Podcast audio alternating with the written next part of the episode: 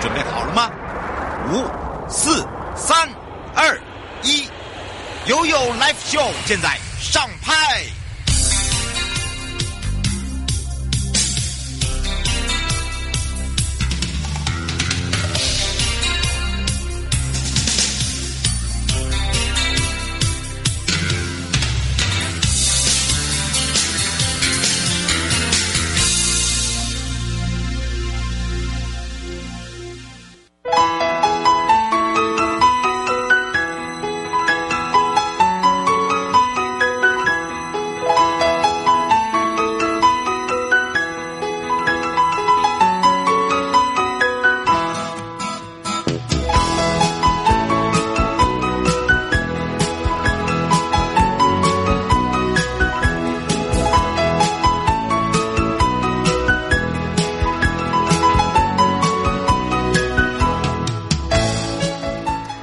回到了 You Live Show FM 零四点一正声广播电台，陪同大家，我是你的好朋友瑶瑶。好的，当然这时间跟我们的生活法律生活法庭是有相关的。今天是来到台北地检署，那么由黄宏图检察官陪伴大家。什么是诈欺、背信跟侵占罪名啊？好，那么我们要来报告说明一下。一些民众哦，很容易混淆的，譬如说诈欺啦、背信啦、侵占罪啦，达到了这个到了这个警察局啊或地检署的时候，诶，搞不清楚到底自己是被告还是哎，好像不用不是被告，好说是我们被告诶，哈，所以呢，有时候就造成到警察局或地检署提告的时候，然后呢变成。原本要告人家，然后自己被告，或者是说提告的时候，哎，要告什么不知道。呵 呵对，有时候我们的法警有时候很可爱，都会说啊。啊、哦，好，就开始听哦，到底为了什么事情啦？啊，这个到底是谁错啦？就很像和事佬一样哦。其实有时候我们都说哦，我们的这些都是很像好伙伴一样，所以待会会来理呃这个跟大家厘清一下。其实最简单来讲的就是，一般民众吼、哦、会以为说，哎，你欠钱不还。哦，或者是说讲过这个还钱的时间啊，你没有履约，好，然后就以为说，哎，你就是背信，你就是背信，我要告你背信。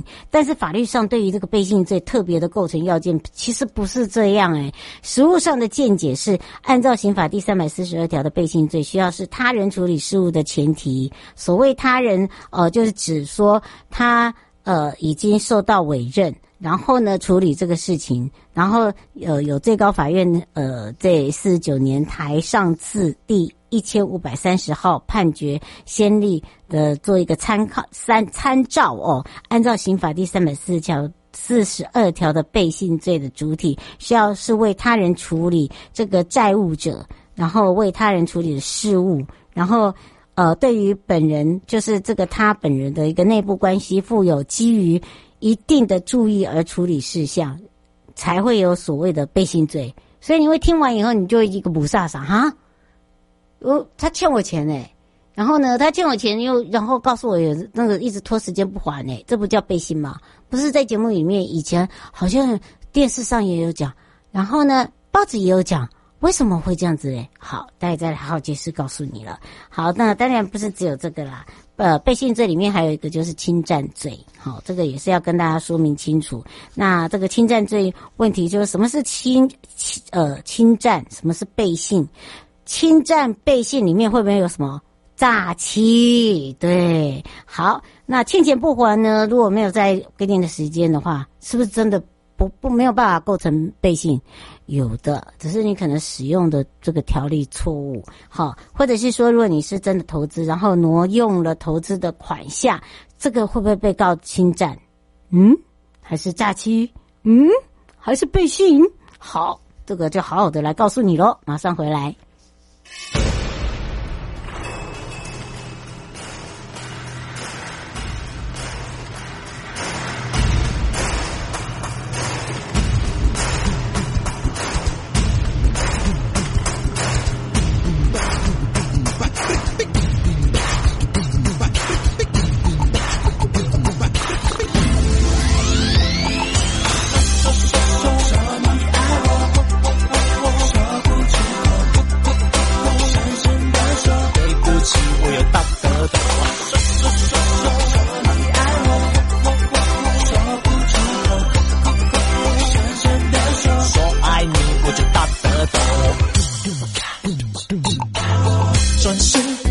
墙壁，立着开声音，说一万遍我爱你，直到你满意。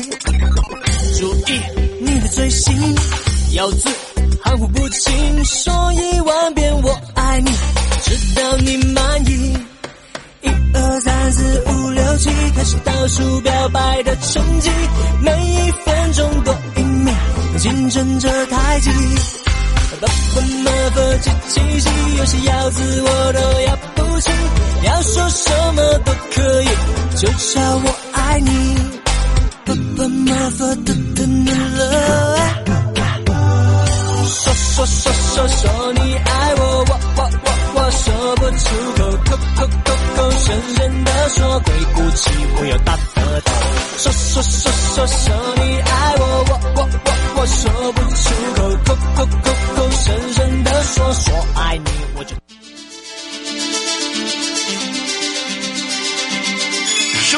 法律 Go Go Go，你我生活的好伙伴，我是你的好朋友哦。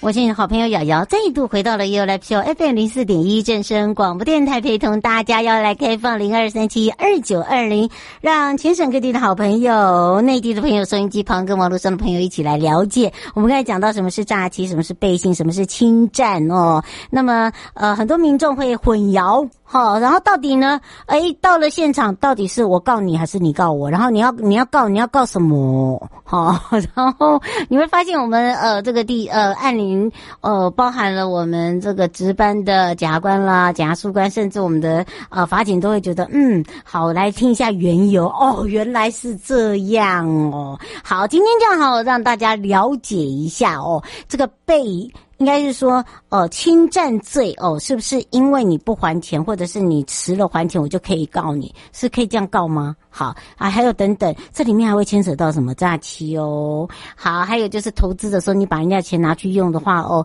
诶，这个是算什么？是叫做什么侵占吗？好，这些这么多的问题，我们要赶快来找找台北地检署，也是黄宏图检察官来帮你解决问题了。所以我们赶快来让他跟全省各地的好朋友打个招呼。喽哈喽，哎，你们大家好，新年快乐！是今天呢，我们宏图检察事官来跟大家聊到哈，说到了这个诈欺、背信、侵占呐，结果呢，常常都是哈，这个人家要真的要去告的时候，当这个法呃，应该说检察官在问你，或者是说协助你的这个职工在问你的时候，你就会开始说啊，他是欠我钱呐，所以我要告诉告他侵占呐，我他就是哈欠我钱要告他背信呐，电视这样写的哦，我觉得他是诈骗我的钱啊，诈欺呀，也就告了这这个是三条可以告吗？搞不清楚。好，我们刚刚赶快来请教一下我们的检察事务官了。是的，是的，嗯，因为我们常常在受理这个申告的案件哈，嗯，哦，申告案件现在变成说，以台北地检来讲，是属于我们检察事务官在受理的，嗯，哦，因因为检察官他们真的是太忙碌了，你们也很忙碌好吗？忙啊，忙的，所以。有些案件是分摊给我们来处理，那这个时候常常会遇到一些民众，就是说，哇，他欠钱没有还我，嗯、呃，那我要告他，呃、嗯，什么罪他也不晓得，他就是说，哦，侵占、诈欺，嗯，哦，背信，三个都告，嗯，那这个时候就会被打脸了，是吧？哎，真的真的，这三个罪不可能同时成立，嗯，没错，对不对？因为那一般来讲被混淆的哈，就常常就是说。比如说员工啊，员工骗这个老板，啊，员工他就是本来就用欺骗想要拿 A 钱啊，他就骗老板说，哎，这个我有一笔货款，我要要付给对方，那那那个老板就相信他了嘛，啊，就被骗了，然后就付钱给他，结果他的钱没有拿给，也没有拿给这个对方，没有拿给那个呃那个厂商，然后他就自己 A 掉。那这情形是不是会有？哎，好像有诈欺嘛，哦，然后有 A 钱是不是也有侵占呐、啊？那因为他是受这个老板的这个委委任来处理这个哦这个交付货款的这个任务啊，那是不是有背信？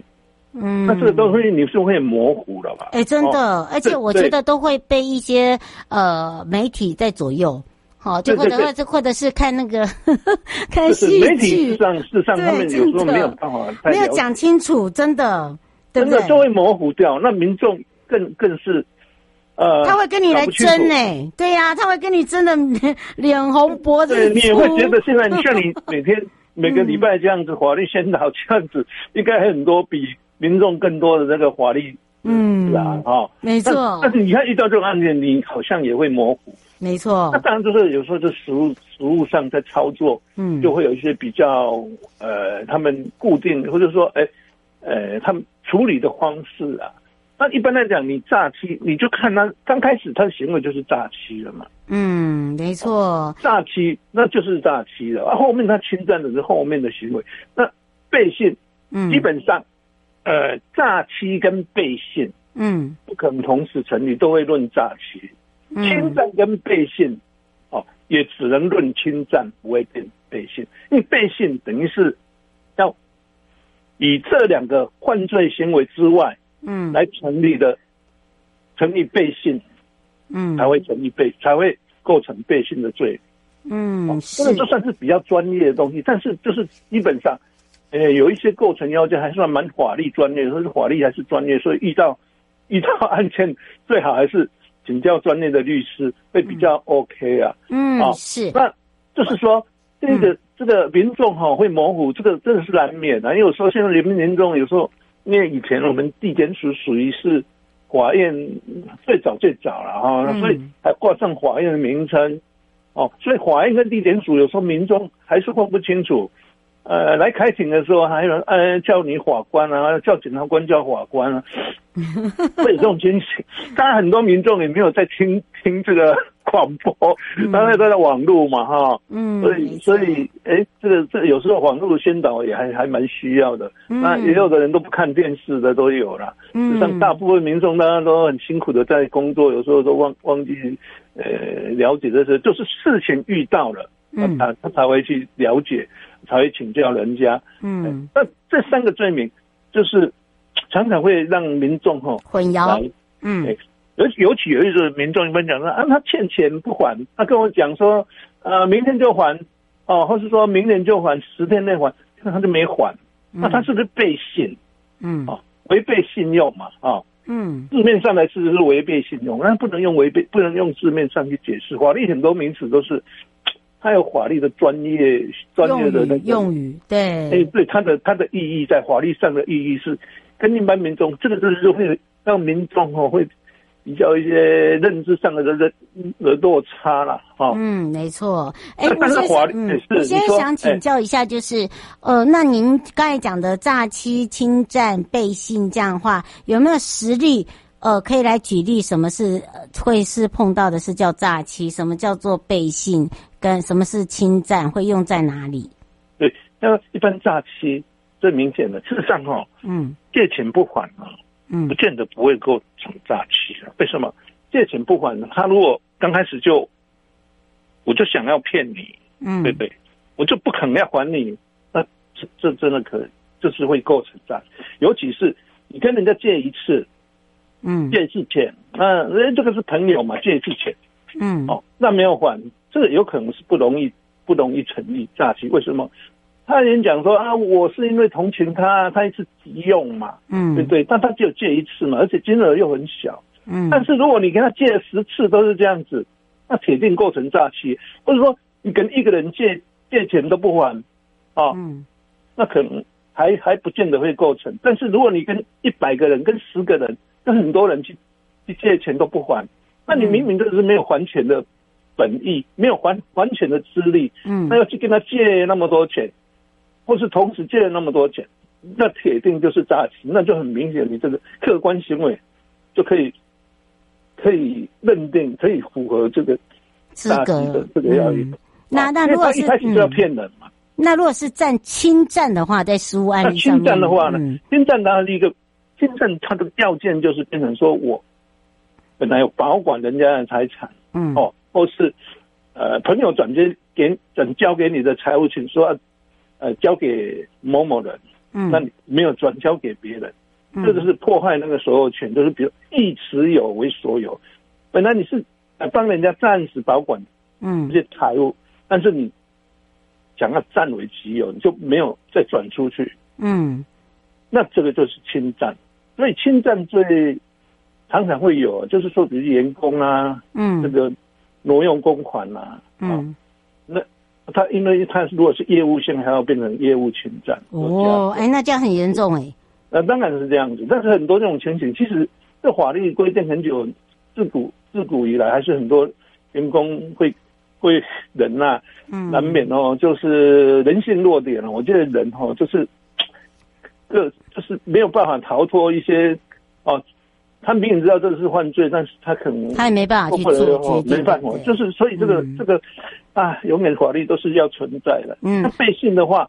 嗯，背信的要件就会比较严格一点，嗯、就是限制在，比如说，这委任哈，嗯，受委任处理，嗯，他人的事务，嗯，好，那受委任处理他人事务这个东西就会比较局部，嗯，那基本上我们现在在适用，大概就是只是，大概应该就是那种雇佣关系会比较多。哦，懂了，哎，对，雇佣或是他，呃，特定。我为了你处理一件事情，嗯，特定的事情，嗯，那你变成说主观上说好，那他就处理这这事情，我我就是要给他搞砸，就是要把他呃意图要损害这个这个委任人的利益啊，嗯，哦，委任人的利益，那也限制在这种财产财产上的利益。哦，就是用的地方不同，哦、对，对不对？对对，但所以这三个罪，实际上我们所谓就是财产犯罪。嗯，财产犯罪，一般民众都动不动都来告。嗯，一般来讲，这个哈，有时候如果说没有比较明确的，呃呃，比较明确的他的主观的犯例，他比如说一开始就有意图不法，为自己或他人的不法所有或不法利益，嗯，这个时候就会比较难成立。一般都会单纯的只是成立一般的民事的纠纷、民事的那个债务不履行问题，所以提告这种罪的人，有时候证据不够的话，大部分都不大会成立。嗯，是我们再接最后一通林小姐的哦，她说：“请问一下，那个诈欺背信还有重利罪，最重可以判多久？”呃。重力啊，嗯，他说他好像有碰到一个案件，就是诈欺背信，是还有就跟那个重力罪，重力罪，重力罪好像没有很重啊。对，我记得重力反而是诈欺背信比较重，对不对？这要看法条。那基本上像他们三个罪哈，诈欺、侵占、背信都是五年以下有期徒刑。哦，哎，这个也不少哎，也，对，不少，但要看法官啊。但因为你现在诈欺犯为什么那么猖獗啊？我觉得法。我们不是说在这边地方说讲，我就是觉得这个在法律法的这个论罪上，我觉得应该平衡一点，因为诈欺的像现在诈欺犯、诈欺集团这么多，嗯，我觉得他们有一点心态，就是说，哎，你法官怎么判呢？因为他们知道，哎，其其实判决还是有一定的，就我们所谓讲的这个行情嘛，对的，没错，我的标准，嗯，客观一般人的标准。五年以下有期徒刑，事实上从一半签应该是两年半嘛？对，对不对？你最起码重一点，五年两年半起跳，这样才合理啊。但是大部分有时候都判几个月，那五年以下就可以一颗罚金呐，没错，或者都判几个月，说他们反正啊，我被抓了，然后我我我我去关或或不不去关罚钱，那他这样赚的钱啊，不赚好几几十万几百万，那可能比他上班还好赚啊。真的，所以他一直没有办法哎杜绝嘛。所以我觉得刑法最近有在严厉，就是要怎么样来做修？对对，要这个在加重。那因为呢，诈欺诈欺，就现在诈欺罪的那个修法哈，前不久才修过，就是有那种加重诈欺啊，比如说像那诈骗集团假借公务员啊，嗯，哦，没有那那种公务员保管钱啊，或是骗人家，是还有一种就是用那个呃。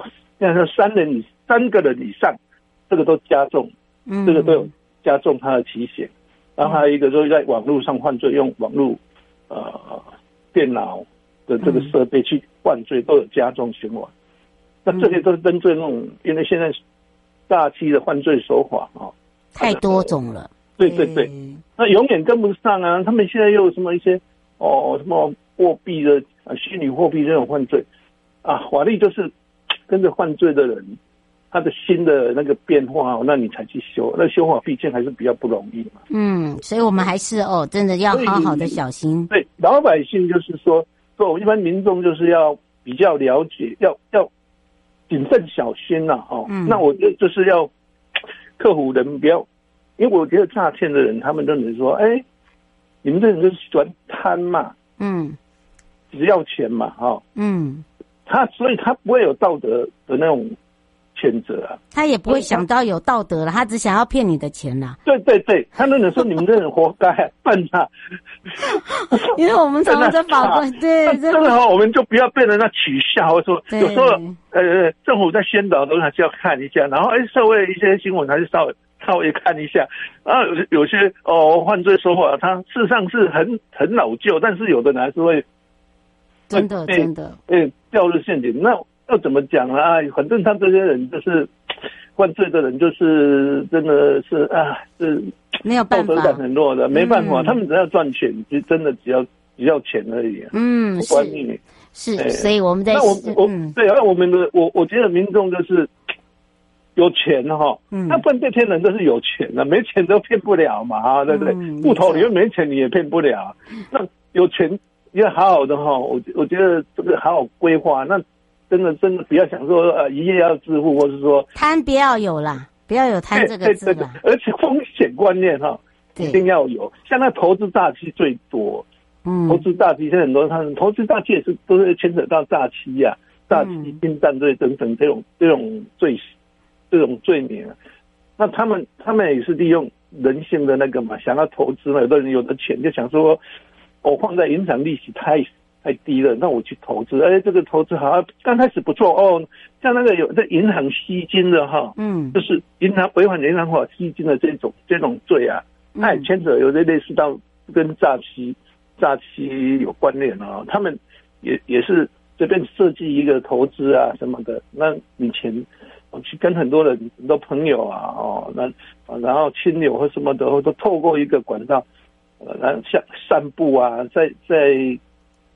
媒体上的散步啊，现现在现在我觉得这个好多什么投资的这个好多，这个还是要小心了。对，嗯，对，真的要小心。对，他他们他们会利用这种方式，然后刚开始会给你一些甜头啊，好，会一些甜头，没错，对，给给你一些利息，给你一些利润，那不久之后就。把整个账户就 close 掉，没错，所以要请大家一定要特别注意，要非常谢谢，对对对真的，所以要谢谢我们，对地检署呢最有热心，然后呢一直在奉劝我们的民众哦，也是我们的黄宏图，我们的贾事官，百忙之中呢还帮我们解决这么多的任问题哦，还有呢让我们的民众要知道。好，不要有这个摊子，不然的话被这些哈这个诈骗，哈反而还被笑了一顿哦，真的是不要不要做这种事。不过因为高利润高风险，对，所以这个有机会呢，我们下次呢再来请我们的宏图贾树干再来把实力再跟大家分享，我们就下次空中见哦。好，大家拜拜，拜拜。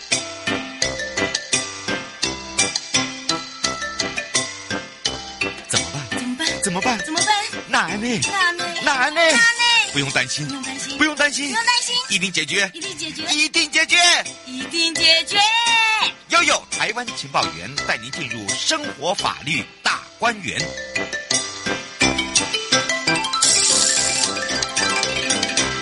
回到了生活法律大观园，也要非常谢谢台北地检署黄宏图检事官陪伴我们的民众们呢，解决了我们哦，真的针对了诈欺、背信、侵占罪名哦，就是不要贪呐，真的哈、哦，这个一再的提醒大家，不然被人家笑的时候，同时啊，自己还会自己笑自己，我怎么这么笨，怎么还会被骗哈？好，来。看看喽，我们要来看到的这个是在呃这个救济的部分。好，只要这个救济程序完结呢，法务部一定会依法执行。这是不，这是哪个部分呢？这是针对死刑的部分。死刑执行呃不带救济程序的一个终结及执行，反而是违法吗？